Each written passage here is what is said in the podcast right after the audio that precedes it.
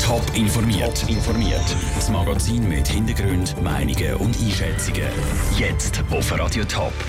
Wie das Gerichtsurteil gegen den ehemaligen Imam von der An-Nur-Moschee begründet und wieso die traditionelle Frackwoche von der ZHAW zu Winterthur in Gefahr ist, das sind zwei von den Themen im Top informiert. Im Studio ist der Sandro Peter.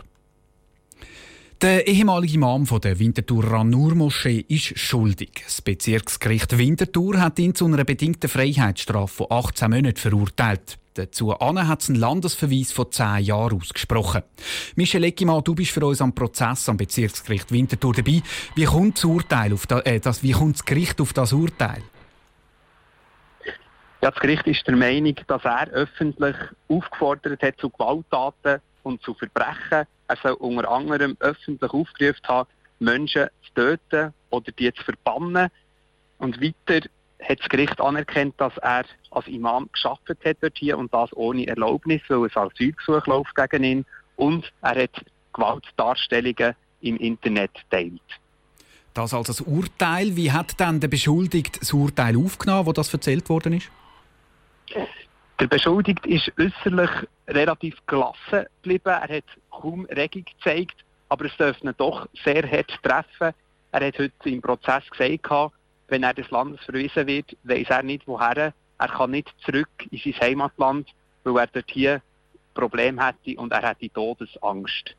Danke, Michel Eckimann, für das kurze Update. Ausführliche Informationen zum Prozess gibt es auf toponline.ch.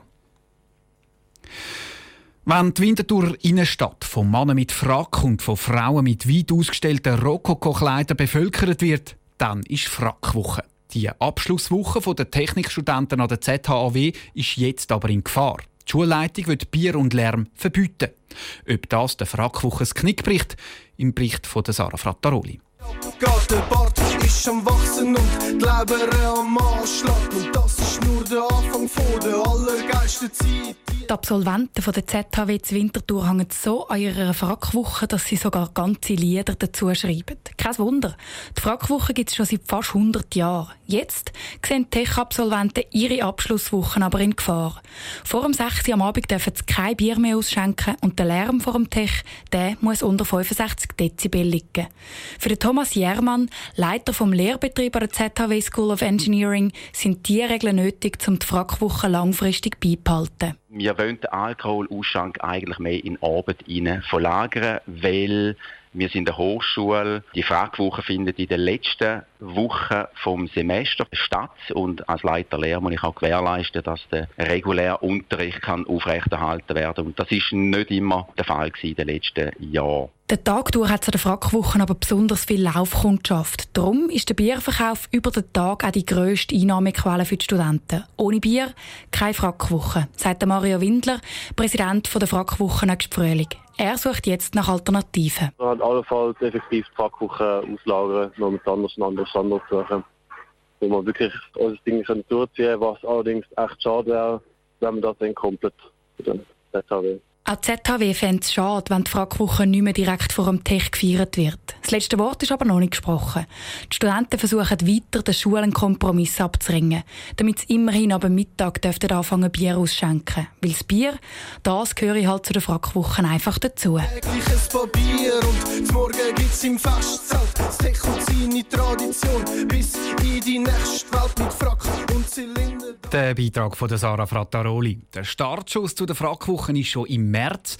Dann rasieren sich die ZHW-Studenten das letzte Mal vor ihrem Abschluss. Bei den eigentlichen Frackwochen im Mai präsentieren sie dann ihre langen oder auch weniger langen Bärte. Die Schweiz unterstützt die neuen EU-Länder mit 1,3 Milliarden Franken. Und mit dem Rahmenabkommen zwischen der Schweiz und der EU soll es vorwärts gehen. Das ist das Resultat vom Treffen zwischen der Bundespräsidentin Doris Leuthard und dem EU-Kommissionspräsident Jean-Claude Juncker zu Bern. Franziska Poser. Die Bundespräsidentin Doris Leuthard kann die Aufregung um die sogenannte Kohäsionsmilliarde überhaupt nicht verstehen. Seit den 90er Jahren unterstützt man die osteuropäischen Länder. Der Bundesrat hat lediglich entschieden, dass man das Engagement mit der nächsten Kohäsionsmilliarde weiterführt. Wir setzen es fort im Lichte der jetzt vorhandenen Bewegungen und Fortschritte, die wir erreicht haben, im Sinne der positiven Dynamik, die für uns mit Geben und Nehmen ausgeglichen ist. Es sei kein Geschenk, es gäbe keine Forderung und keinen Druck. Doris Leuthard und der EU-Kommissionspräsident Jean-Claude Juncker wollen die 1,3 Milliarden Franken nicht zu hoch hängen. Schliesslich sie gehen nicht hier, um einen Scheck abzuholen, hat Jean-Claude Juncker auf die entsprechende Frage betont. Viel zentraler sind laut den beiden die Gespräche über das Rahmenabkommen. Wir haben uns über das Rahmenabkommen, ein schreckliches Unwort eigentlich, weil de facto handelt es sich um eine Art Freundschaftsvertrag zwischen der Schweiz und der Europäischen Union unterhalten. Auch hier hat es Fortschritte gegeben. Egal ob Freundschaftsvertrag oder Rahmenabkommen, beide Seiten haben bekräftigt, dass man willens ist, eine Lösung zu finden. Hier hätten wir beide gewünscht, dass schon äh, jetzt per Ende Jahr dieses Abkommen steht. Wir haben zur Kenntnis genommen, dass wir noch in zwei, drei Bereichen Differenzen haben. Umstritten ist vor allem, wie das Streitfeld zwischen der Schweiz und der EU soll beigelegt werden die EU möchte, dass der EU-Gerichtshof darüber entscheidet. In der Schweiz ist das politisch chancenlos. Auf die konkrete Frage, wer wem entgegenkäme, hat Jean-Claude Juncker gesagt. Wir befinden uns darüber in einem tugendhaften Gespräch, das in die richtige Richtung bewegt, von der schweizerischen Standpunkt aus betrachtet. Auch wenn noch längst nicht alles klar ist, die Beziehung zwischen der Schweiz und der EU die ist besser geworden. Der Beitrag von Franziska Boser. Das Rahmenabkommen soll bis im Frühling können abgeschlossen werden. Top informiert, auch als Podcast. Mehr Informationen gibt's auf toponline.ch.